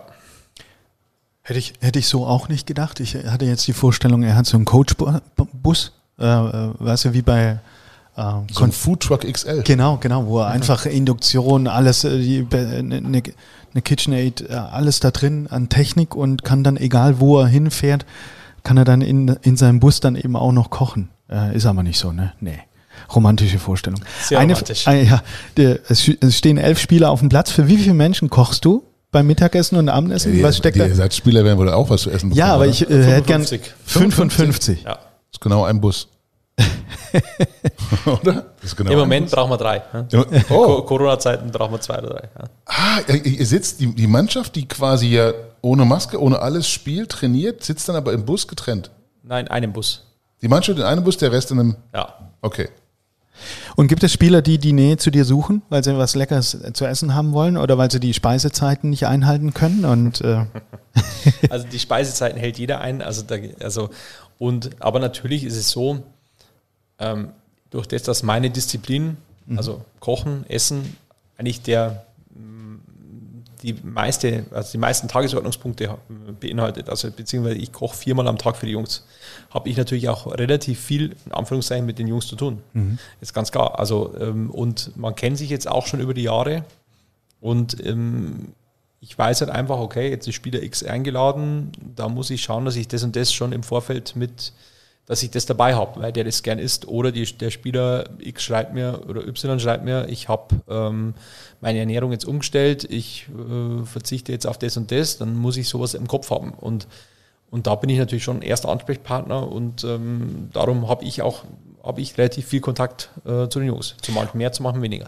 Nun gibt es ein Ritual, man beginnt gemeinsam zu essen oder erst wenn der Teamchef äh, äh, zuerst in die Schüssel reingreift oder der wer, zuerst, ja. wer auch immer. Also es gibt ja in verschiedenen Konstellationen, und es gab ja auch so einen, so einen ähm, Bundesliga-Trainer, der sich da auch verwundert geäußert hatte, dass da überhaupt gar kein Rhythmus dabei war ähm, und dass jeder für sich selber gegessen hat und jeder reinging und rausging, wie er wollte. Gibt es dort ein Ritual? Singt man ein Lied oder ein Tischgebet oder äh, wie ist es bei der Mannschaft? Ach.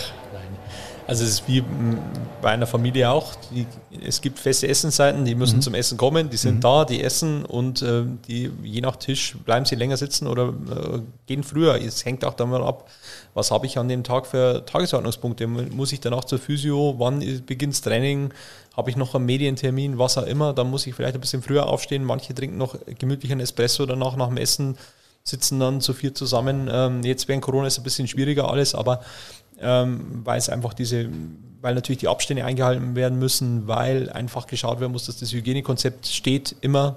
Und ähm, darum ist natürlich dieses persönliche Treffen jetzt ein bisschen schwieriger. Und aber sonst, jetzt in, unter normalen Umständen, da sitzt man halt noch zusammen, trinkt ein Espresso oder trinken die Spieler noch ein Espresso und Ich saß mal nach einem Spiel, Champions League in, in London damals, saß ich beim Bankett danach neben Arjen Robben. Ich habe noch nie einen Menschen so unfassbar schnell Spaghetti essen sehen wie Arjen Robben. Das ist so Wahnsinn. Also drei Minuten, zwei große Teller, die waren weg. Ja, grinst einmal und ist verschwunden. Wahnsinn. Ja, habe ich noch niemals wieder so erlebt. Fand ich total spannend. Was sind so die besonderen Spleens, die du erlebt hast? Was war das, das Verrückteste bislang bei der Mannschaft für dich? Essenstechnisch.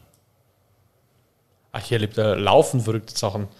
Also es gibt auch die wildesten Dinge, weil es sind einfach Jungs, äh, die jetzt kulinarisch vielleicht manchmal noch nicht so, vor, äh, so, so weitergebildet sind oder sich auch noch, einfach noch nicht so damit beschäftigt haben. Das heißt, geh mal mit dem Flanksteak weg, ich hätte gerne Currywurst. Oder wie muss ich mir das vorstellen, wenn du sagst, die sind noch nicht so ja, kulinarisch. Da, da, da, da, die kennen vielleicht auch manchmal das eine oder andere Produkt gar nicht. Was, was wir als normal empfinden, ähm, wird vielleicht nicht erkannt oder haben sie noch nie probiert, weil sie einfach äh, sagen, ja, das habe ich noch nie, warum soll ich das probieren? Da muss man sie auch ganz gezielt drauf offensiv ansprechen und sagen, probier es mal, das ist gut. Das schmeckt dir. Also und wenn es dir nicht schmeckt, dann kannst du es auch, auch das gehört mit dazu, Ernährungsbildung, auch zu, zu sagen, okay, ich mache jetzt mal was anderes.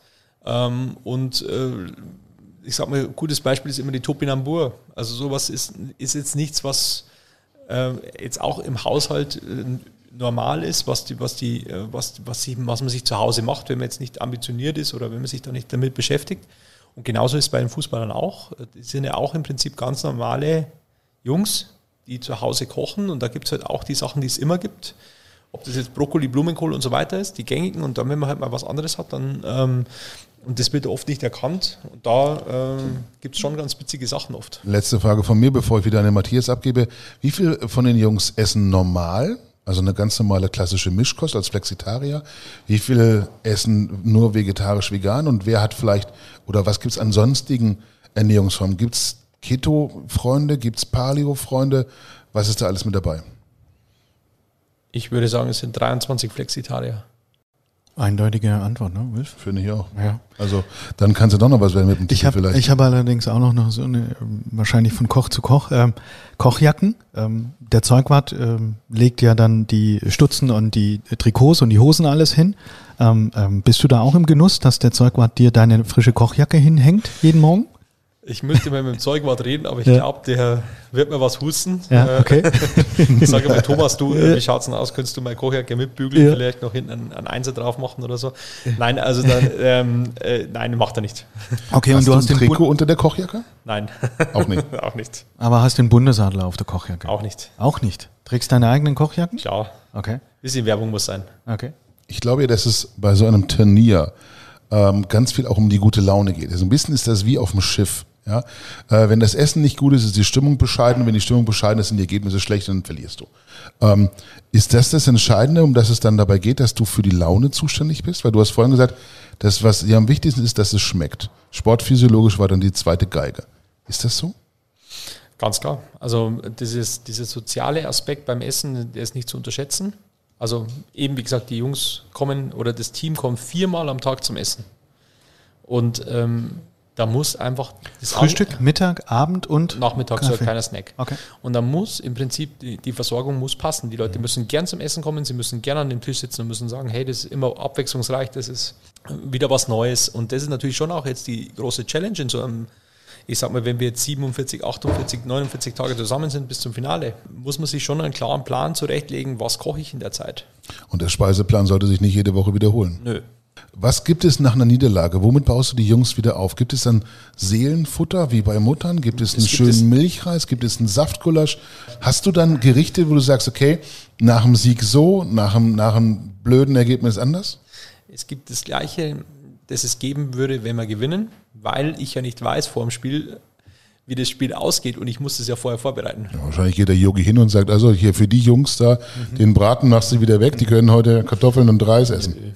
Also es ist ja Schmarrn zu sagen, man, es gibt dann weniger zu essen oder was anderes, sondern einfach, ich glaube, das ist ja auch jedem klar. Keiner verliert gern, das sind Profis, die wollen auch, die wollen für Deutschland gewinnen, die wollen also für sich selber gewinnen. Also der, und das passiert, halt, das ist auch Sport. Und manchmal sind die anderen besser. Ich bin nochmal beim Trikot, äh, beziehungsweise bei der Kochjacke. Ähm, Trikottausch auf dem Platz. Hast du mit irgendwelchen Spielern auch schon mal äh, Kochjacke gegen Trikot getauscht? Nein. Für mich interessiert sich da keiner. Ist okay. auch gut so. Äh, okay. Ich habe nämlich mal ein Erlebnis, äh, ja, interessiert, das klingt auch so negativ, äh, aber ich habe mal für äh, Campino gekocht und das werde ich auch nie vergessen. Und äh, vor seinem Auftritt kam er äh, in die Loge rein oder ans Buffet und haben uns unterhalten. Und nach seinem Auftritt, äh, war Freitagabend, war Hauptakt, kam er auch nochmal rein, hat sich tatsächlich an meinen Namen erinnert und hat mir dann meine Kochjacke signiert. Das, das war für mich das Größte. Und ein guter Freund von mir, der ist absoluter Hosenfan, dem habe ich das dann gerahmt quasi zur Verfügung gestellt und äh, auch geschenkt. Hast du eine Kochjacke, wo die Mannschaft äh, jedes Jahr mit der aktuellen Mannschaft unterschreibt oder legst du da, das ist eigentlich egal mehr? Oder? Tatsächlich gute Idee, habe ich bis jetzt noch nicht gemacht, aber mhm. nach, der e, nach der WM könnte ich nach der EM könnte ich das jetzt mal machen. Mhm.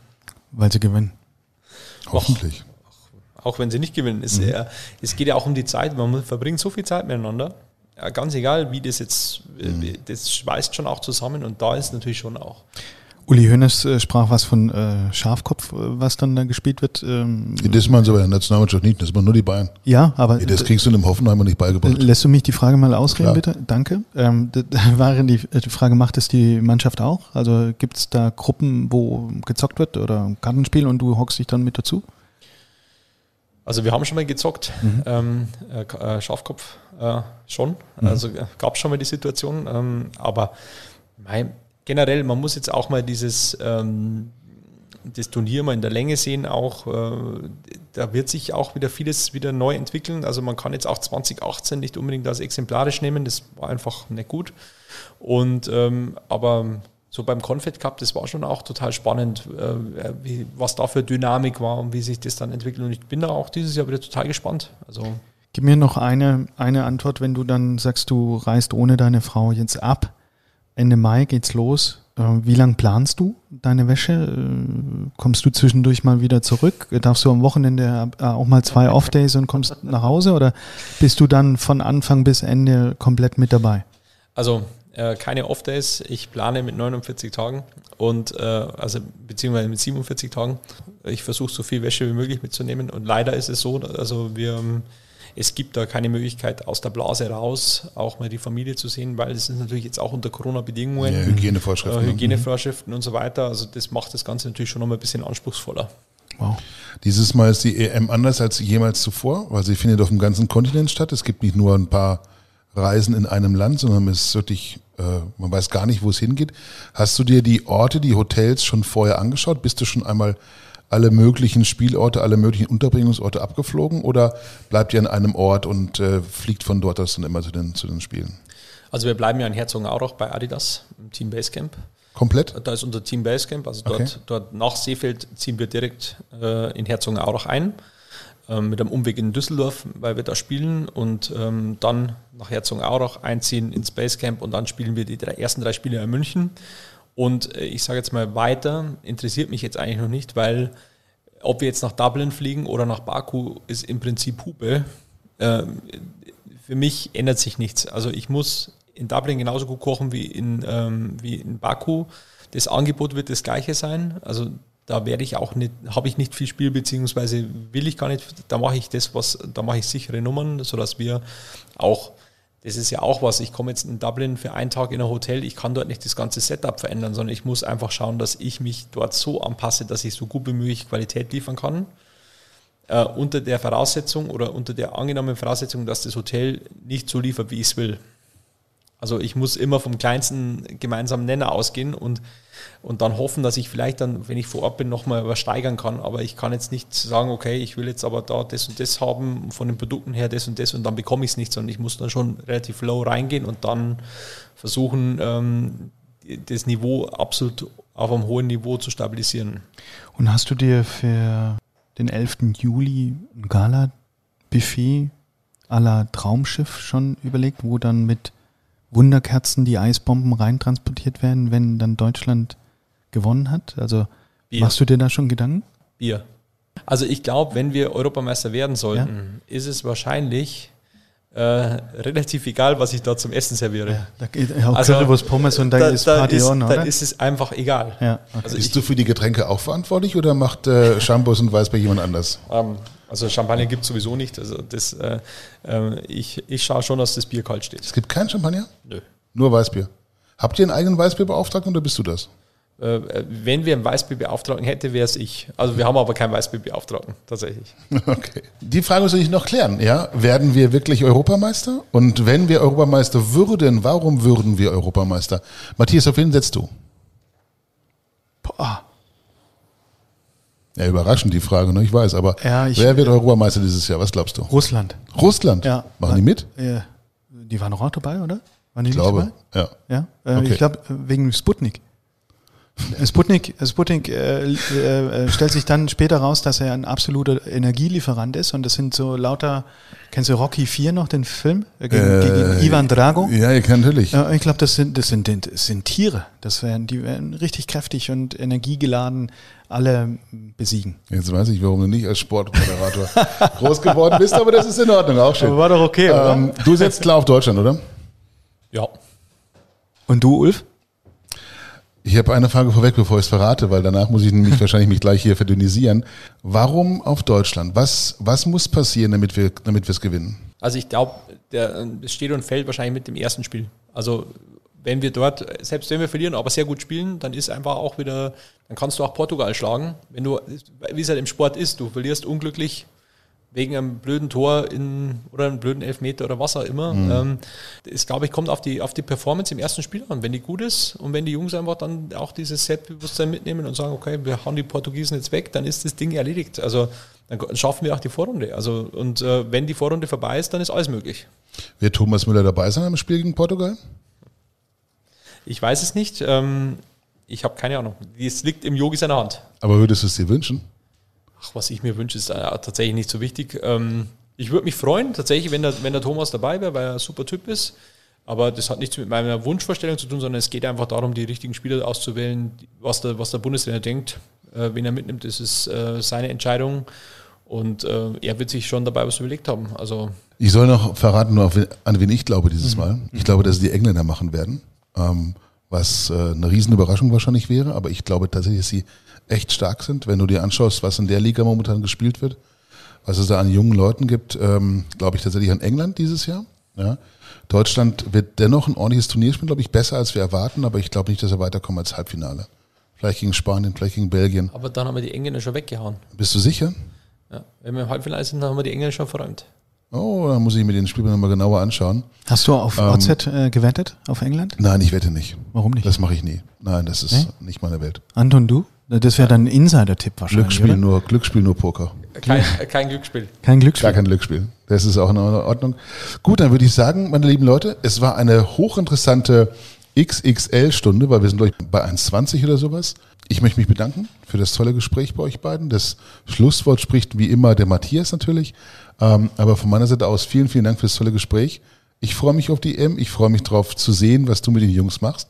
Und ähm, ja, viel, viel Erfolg auch wieder in Regensburg und viel Erfolg bei der Wiedereröffnung beim Restart. Vielen Dank. Ich würde mich bedanken wollen für die Einblicke. Man ist ja da als Zaungast immer auch so ein bisschen äh, drüber schauend und äh, reinlunsend, äh, was passiert da. Ähm, danke, dass du dich da so ein bisschen geäußert hast. Ähm, es waren viele interessante ähm, Themen dabei, die ich so nicht mitgerechnet hätte. Da hatte ich eine andere Erwartungshaltung. Ähm, ich wünsche dir alles Gute, dass die Lebensmittel gut äh, dort ankommen, wo du sie brauchst. Äh, in Herzogenaurach sicherlich noch ein bisschen einfacher. Ich wünsche dir für Regensburg alles Gute.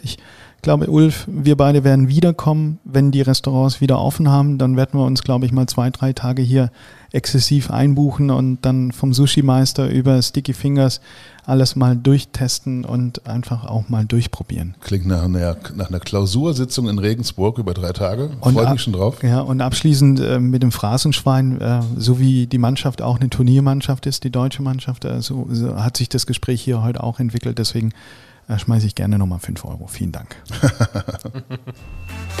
ich danke. War super.